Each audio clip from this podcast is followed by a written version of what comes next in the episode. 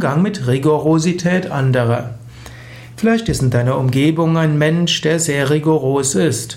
Wenn der sich etwas entschieden hat, dann setzt er es rigoros durch. Wie gehst du damit um?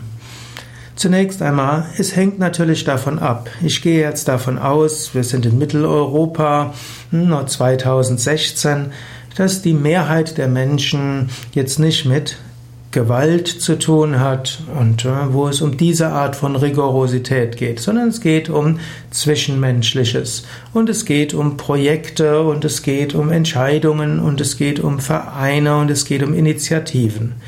Und da kann man lernen, mit unterschiedlichen Charakteren umzugehen. Es ist gut, dass es die einfühlsamen Menschen gibt, die situativ bezogen sind, die in unterschiedlichen Situationen unterschiedliches äh, sagen und auf die Menschen sehr eingehen. Und es ist auch gut, dass es andere gibt, die sehr rigoros vorgehen.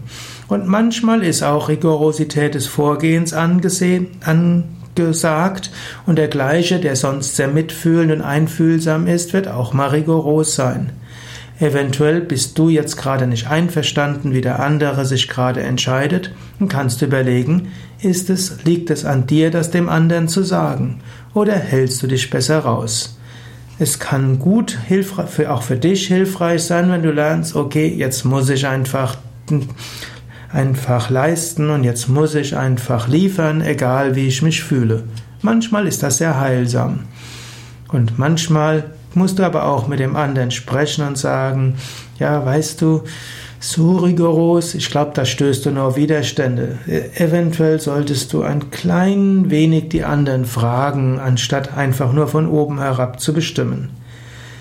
Also unterschiedliche Tipps bekommst du hier in dieser kurzen Hörsendung.